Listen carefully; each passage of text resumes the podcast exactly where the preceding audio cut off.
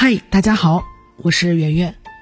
呃，我今天呢要跟大家聊一个男人，谁呢？埃隆·马斯克。这个人可能大家比较陌生。我在几年前读了一本书，叫《硅谷钢铁侠》。读完这本书之后，我才深入的了解到，这个创造了特斯拉和 Space X 的男人啊，就是埃隆·马斯克。最近的 Space X 很火，对吧？升天了一个载人火箭。这个载人火箭是人类历史上第一次由一家私人公司创造出来的载人火箭。以前做这些事情的人都是谁呢？都是一个国家，俄罗斯、中国，我们都发射过载人火箭到太空当中。但这次呢，是由埃隆·马斯克他们公司发射了一枚火箭。这过程当中经历的艰辛是完全可以想象的。关于马斯克这个人，我觉得他整个人就是一个自我预言的故事。他总是强烈的觉得自己能够做成某事儿，然后到最后就真的能成。我在读《硅谷钢铁侠》的时候，对几个事儿记忆特别深刻。他小时候特别喜欢读书，他的家族里面呢就有冒险的基因。他的外祖父、外祖母就是那种自己会开一个私人飞机从加拿大然后飞到非洲的人。然后他们最后是在非洲落了户。啊，其实埃隆·马斯克是在非洲长大的，然后到了读书的时候，他去了美国。啊，他小的时候也很爱冒险。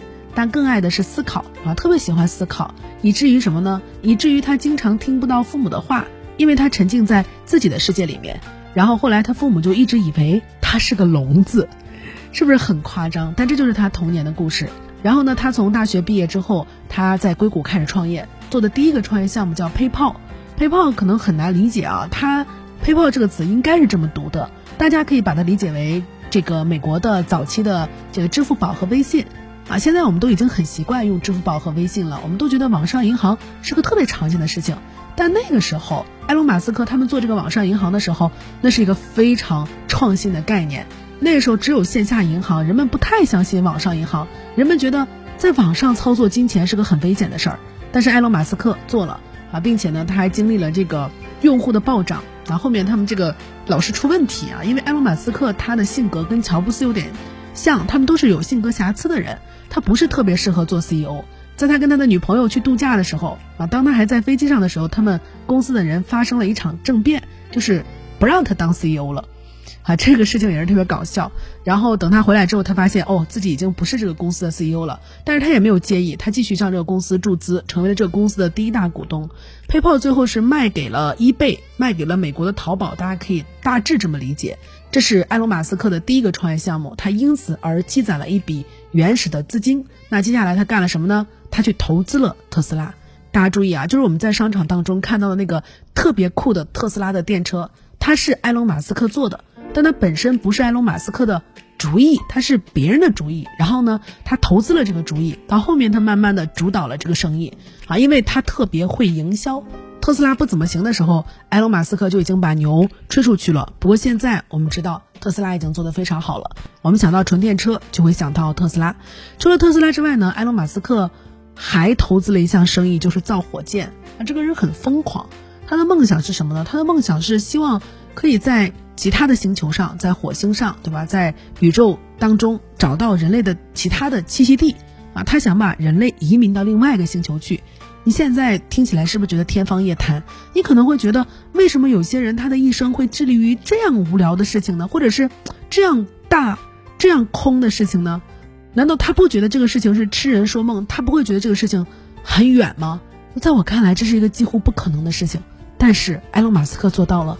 我在几年前读《硅谷钢铁侠》的时候，那个时候刚刚记录到他第四次发射火箭，那他那时候已经快没有钱了，他赚的钱在这个项目上几乎已经挥霍完毕了。就他第一次发射火箭失败，第二次又失败，第三次还失败，反正每次都是有一点点问题。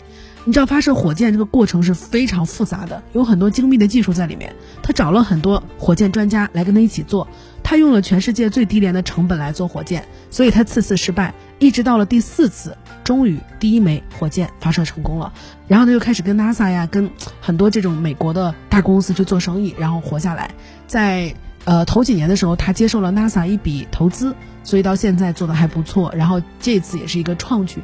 我觉得马斯克他这个人不管此生成不成功啊，真的已经创造奇迹了。这就是创造奇迹和改变世界的人生。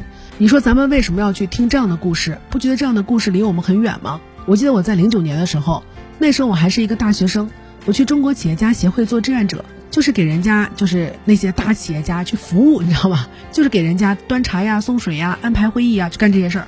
我为什么要去当志愿者？我就是为了能够听到中国顶级企业家的演讲，然后我就期待了很久，终于等到了马云的发言环节。